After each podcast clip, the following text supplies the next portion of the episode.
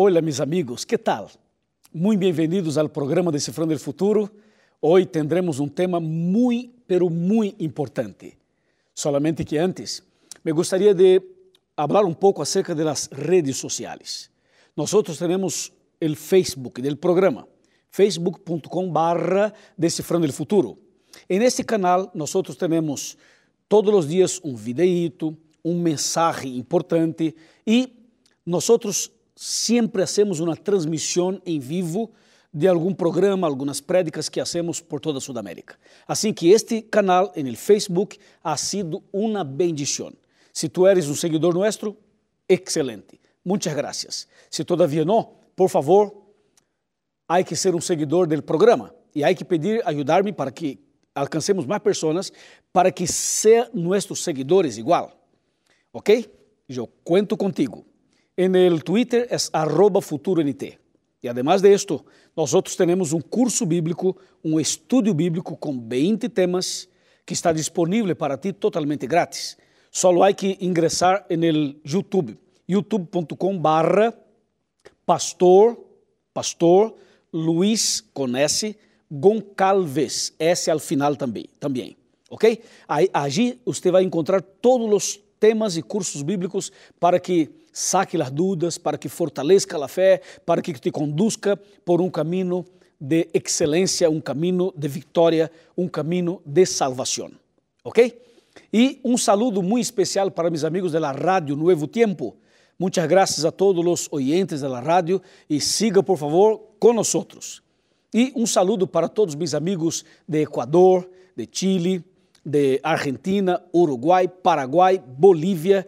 Um saludo muito especial para todos meus amigos de Brasil, para todos meus amigos de Peru, para todos meus amigos de Centroamérica, Norte-América e Latinoamérica. Um abraço para a comunidade hispana que temos em Brasil e que o Senhor bendiga a todos. Bueno, o tema de hoje é vida eterna. Prepara tu coração.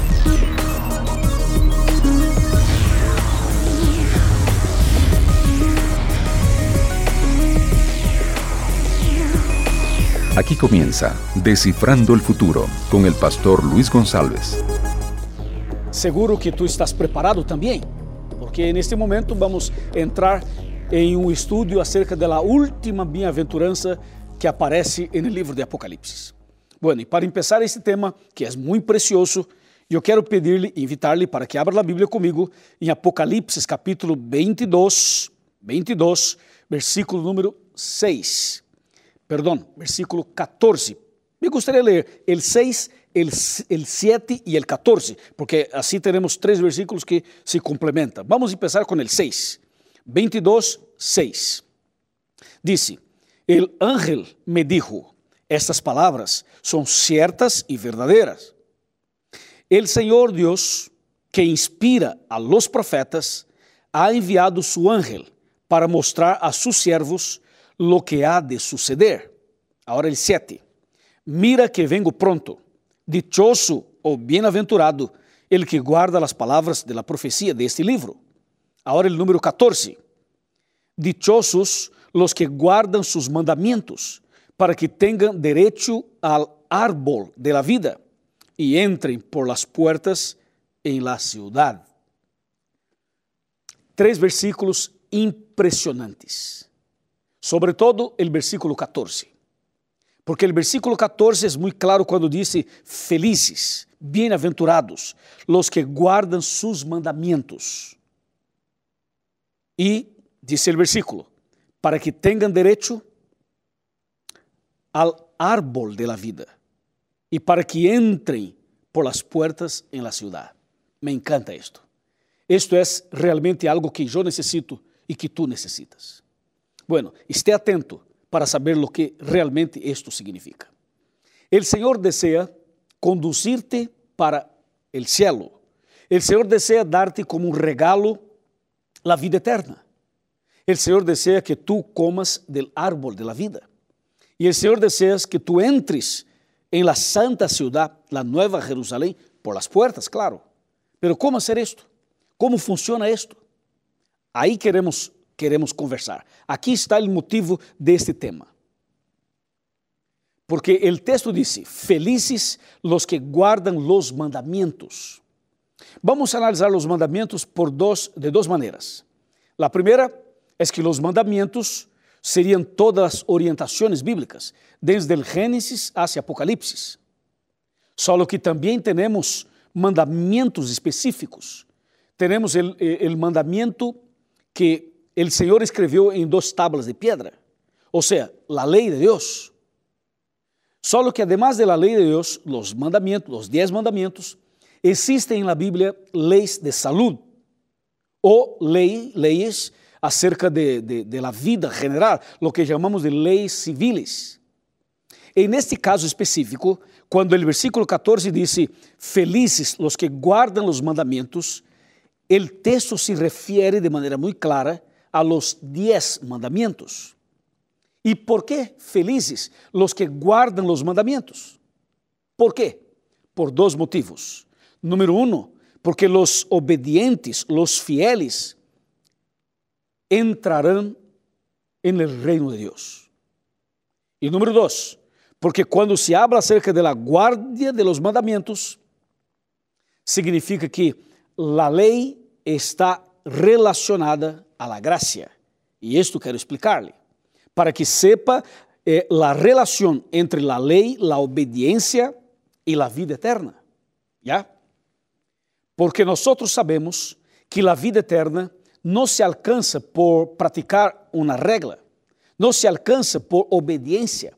Ou seja, nós não podemos alcançar a vida eterna haciendo algumas coisas.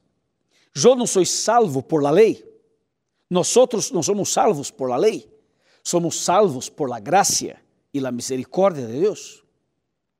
Então, se nós não somos salvos por la lei, por que diz o texto felizes los que guardam los mandamentos de Deus, para que entrem em la santa ciudad? Isto quero explicar-lhe. Quando analisamos mandamento tras mandamentos, mandamento, uno a uno, começamos a entender o que o profeta está dizendo. Por exemplo, qual é o mandamento número um? Qual é o dois? Qual é o três? Bueno, yo no voy a leer los diez mandamientos y no voy a explicar los diez ahora, pero voy a mencionar los mandamientos y vamos a utilizar uno o dos como ejemplo. ¿Ya? Mandamiento número uno. El texto dice, para que nosotros no tengamos otros dioses delante de Él. Y lo que estoy mencionando aparece en Éxodo capítulo 20. Éxodo capítulo 20 es claro. El mandamiento número uno no, proíbe a nosotros de tener outros dioses delante de Él. El mandamento número dos disse para não fazer imagens de escultura e para não adorá-las. El mandamento número três disse para não tomar o nome de Deus em vano. Ou seja, para não utilizar o nome de Deus de qualquer maneira. Esse é o 3. O mandamento número 4 disse para guardar o sábado. O mandamento número 5 disse para honrar os padres. O mandamento número 6 disse para não matar. O mandamento número 7 disse para não cometer adultério. O mandamento número 8 disse para não hurtar. O mandamento número 9 disse para não falar contra tu prójimo, ou seja, não dar falso testemunho. E o último mandamento disse para não codiciar nada del próximo, del prójimo. Não codiciar a la mujer, el hombre, as coisas, os objetos, os bienes materiais de nadie. Ok, aqui temos então os 10 mandamentos em Éxodo capítulo 20, del 1 al 17. Vou tomar como exemplo o mandamento número 6. O mandamento número 6 que disse, não matarás, que aparece no versículo 13, Éxodo capítulo 20, versículo 13, não matarás. Estou seguro que tu não eres um assassino. Estou seguro que tu não mataste a nadie. Eu tampouco. Então, o que significa este mandamento que diz: não matarás? Eu quero que entendas por que o Apocalipse capítulo 22, versículo 14, relaciona a obediência com a vida eterna. Se a salvação é por graça e não por lei. Então, qual é a relação? Por isso estou tomando como, como exemplo o mandamento número 6, que diz: não matarás. Lo que pasa es que muchas veces miramos la ley de Dios de una manera superficial, de una manera horizontal, pero Cristo desea que lo miremos de manera más profunda, de manera más vertical, de manera más, más completa. Si lo miramos como el Señor desea, vas a perceber que, vas a perceber que los mandamientos de Dios son más amplios, mayores y son más profundos. Quando o texto disse, en el sexto mandamento, não matarás, claro que aqui há uma proibição de matar uma pessoa, de quitar a vida de, de alguém. Está claro isto. Pero não matarás não é solamente quitar a vida de uma pessoa. Não matarás significa, sabe que coisa? Não fumarás. Porque a pessoa que fuma está, se, está matando a si mesmo. Este não matarás significa não tome. Porque quando se toma bebida alcoólica, a pessoa está tirando, matando, destruindo a própria vida. Quedou claro? Este não matarás significa não usarás drogas, porque as drogas é uma forma de matar-se, de destruir-se. Então, não matarás é um mandamento muito amplo que nos leva a uma experiência diferente, profunda. Não matarás, sabe o que significa? Significa que nós não podemos ter ódio em nosso coração em relação a outra pessoa. Porque a pessoa que odeia a seu prójimo é um assassino. Está matando al prójimo e está matando a si mesmo. Quedou claro? Este não matará significa para não ter ódio, não ter envidia, não ter mágoa, não ter um sentimento negativo em relação a outra pessoa. Já? Este não matarás nos leva a uma experiência de consagração. E quando temos raiva de, alguém, quando temos, por exemplo, envidia de alguém, quando temos este ódio de alguém, é como, é como se tu estivesse tomando uma, uma taça de veneno esperando que o outro muera. Em realidade, tu estás morrendo. Então, o que diz a Bíblia, não matarás, significa ter uma vida de comunhão com Cristo. Porque solamente através da graça de Cristo nós podemos amar ao prójimo. Nós podemos amar a las pessoas. Solamente por la graça de Cristo nós vamos lograr avançar, crescer e ser uma pessoa fiel. Quedou claro? Aqui está o ponto clave. Solamente através da graça do Senhor, nós podemos amar a las pessoas, amar al prójimo. Por isso que é impossível obedecer os mandamentos de Deus por la voluntad humana. Ou seja, só, solamente se pode obedecer a lei de Deus por meio de la graça. Se não for por la graça, nenhuma pessoa alcança obedecer os mandamentos de Deus. Le voy a dar outro exemplo. O mandamento número 7, Éxodo capítulo 20, versículo número 14, que diz: Não cometerás adultério. Quando miramos este mandamento, pensamos assim de maneira muito simples e superficial. Bueno, adultério seria ter um caso, uma relação com uma pessoa que não é minha esposa ou não é meu marido. E está correto, só que não está completo.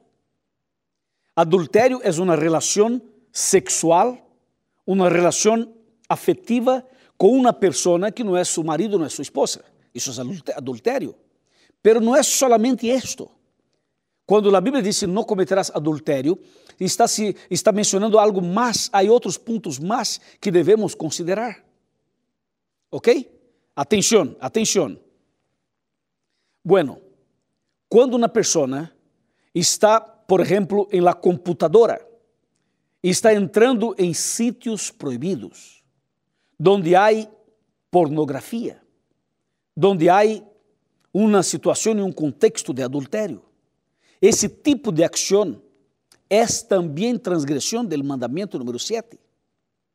Esse não cometerás adultério significa não entres em qualquer sítio, em la internet Significa não, não se demore, não, não, não busque, não agarre, não, não, não veja estas revistas pornográficas. Não.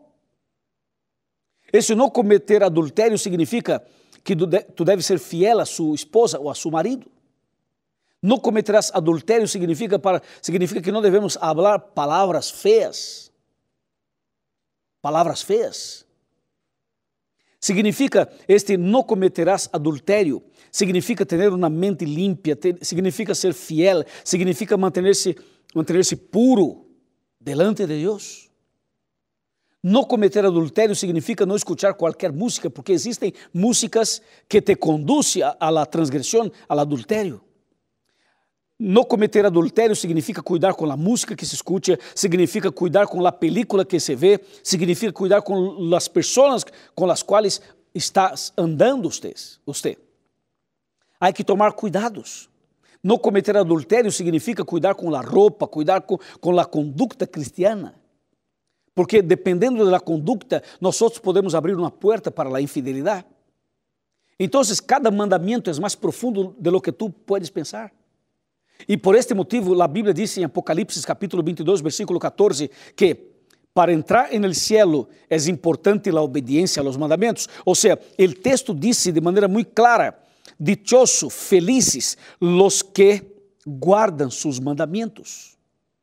Porque nós não guardamos a lei para sermos salvos, nós fuimos salvos e porque estamos salvos, obedecemos os mandamentos. É diferente. Como, por exemplo, nós poderíamos imaginar aqui de maneira.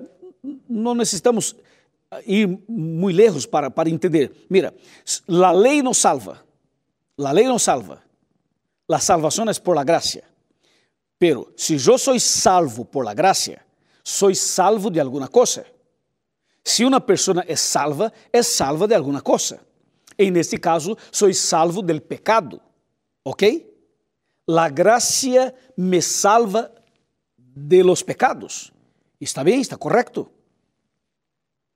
Só que se eu sou salvo por la gracia, salvo del pecado, a pergunta é: que é pecado? Que é pecado? Bueno, quando vamos para 1 de Juan, capítulo, capítulo 3, versículo número 4, mira o que diz 1 de Juan 3, 4.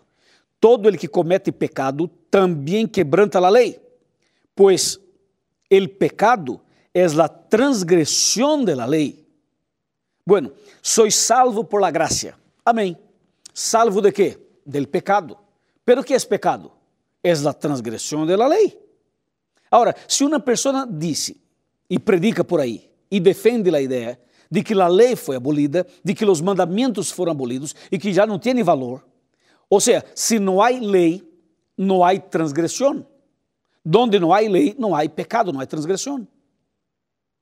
Entende? Então, se a pessoa disse, bueno, sou salvo por la gracia e a lei foi abolida, é uma contradição, é um equívoco, é uma mentira. Por quê? porque a graça me salva de alguma coisa.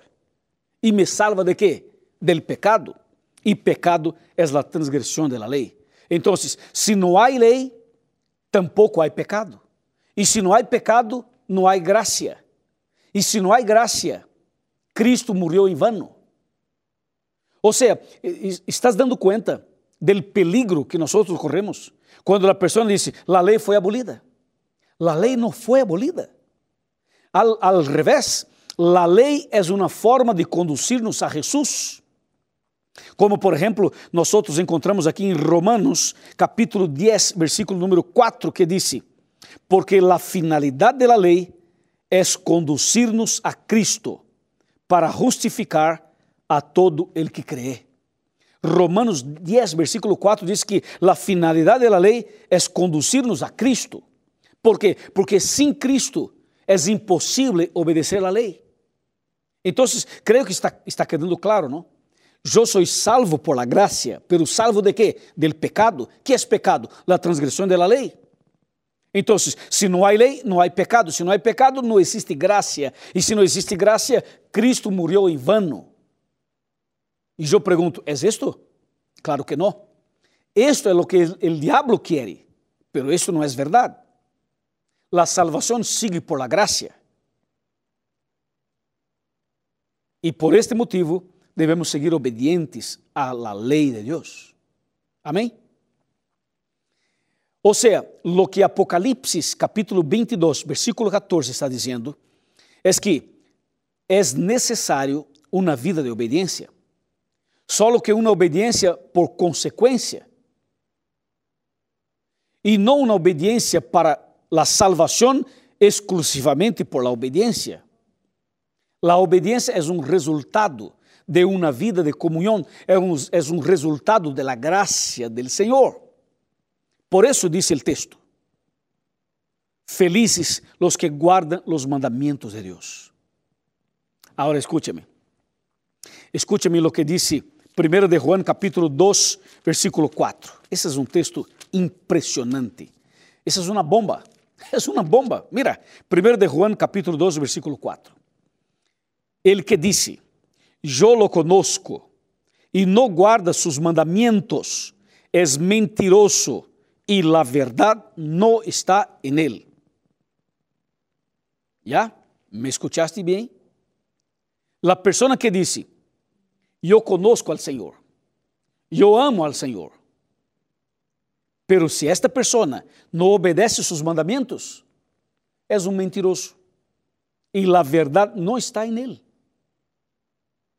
¿Viste como isso é complicado? Está claro, não? Pero eu tenho outro texto, poderoso e forte como este. E esse outro texto, le, le vou ler, está no livro de Provérbios. Provérbios capítulo 28. Vamos a ver. Provérbios, aqui, aqui tenho capítulo 28. Vamos para o versículo número 9. Aqui tenho. Diz assim: Ele que aparta su ouído para não ouvir a lei, hasta su oração é abominável. ¿Me escuchaste? La persona, la persona, dice el versículo 9, que aparta su oído de oír la ley hasta la oración de esta persona es una oración abominable. Em outras palavras, a obediência à lei de Deus é fundamental, é necessária. Como resultado, como consequência de uma vida de comunhão, de la gracia del Senhor. ¿Está bem? ¿Está claro? Eu tenho outro texto para mostrar-lhe. O texto agora está em Apocalipse, capítulo 12. Apocalipse, capítulo 12, versículo 17, que diz assim: Entonces el dragão se airou contra a mulher e foi a combatir al resto de seus hijos los que guardan los mandamientos de Dios y tienen el testimonio de Jesús. O sea, el diablo está irado, está nervioso. ¿Por qué? ¿Y contra quién? El diablo está irado contra las personas, la iglesia que guarda los mandamientos de Dios y como dice el texto, y tiene el testimonio de Jesús. Por lo tanto, la obediencia a los mandamientos de Dios produce en el diablo esta ira. Y si, y si produce la ira, significa que estamos en el camino cierto, en el camino correcto. Ahora, por favor, no se olvide, no se olvide que la salvación es exclusivamente por la gracia. Y la obediencia a la ley es una consecuencia de una persona que vive en comunión con Cristo. Amén. Bueno, eu tenho outro texto. E o texto que tenho agora está em Apocalipse capítulo 14, versículo 12. Apocalipse 14, 12. Disse de maneira muito clara e poderosa: Aqui está a paciência de los santos, los que guardam os mandamentos de Deus e a fé de Jesus. Esse texto mostra que há um, há um, um pueblo, há uma igreja, há pessoas nesse planeta que ama a Jesus e que guardam seus mandamentos. Quedou claro? Los que ama a Jesus e guardam seus mandamentos. É isto. Esse texto mostra que um dia Cristo terá delante de si um grupo de pessoas, los salvos, e Cristo mirará esse grupo e dirá: Aqui está a paciência de los santos, los que guardam seus mandamentos los mandamientos de Dios y tiene el testimonio de Jesús. ¿Mm? ¿Está clarito para ti? Bueno, entonces viene una pregunta. Después de todo esto, ¿cuál es el resumen de todo? Para explicarle, ven conmigo. Vamos a tomar asiento aquí para mostrarle cuál sería el resumen de todo. El resumen de todo está em Eclesiastés. Eclesiastés dice, de maneira muito clara, eu vou ler esse texto que é muito, pero muito importante. Eclesiastés capítulo 12, versículo, versículo 13 e 14. El fim de todo, de todo el discurso es, viene a Deus e guarda sus mandamentos, porque este es todo o dever del hombre. Amém? Vení. Bueno, é necessário amar a Jesus e guardar seus mandamentos. ¿Está disposto a hacer esto? ¿Está decidido a hacer esto? Si estás dispuesto, eu vou orar por ti. E Cristo derramará sobre ti bendições especiais. Oramos. Padre querido, graças por el tema de hoje. Graças porque esta pessoa compreendeu e tomou decisões a tu lado. Eu lo entrego em tus manos de amor. Derrama tu graça sobre esta pessoa. Derrama tu poder sobre este hogar, sobre esta família e salva esta família para tu reino, tu honra e tu glória. Este é nosso pedido e nossa gratitud. En el nombre de Cristo Jesús. Amém.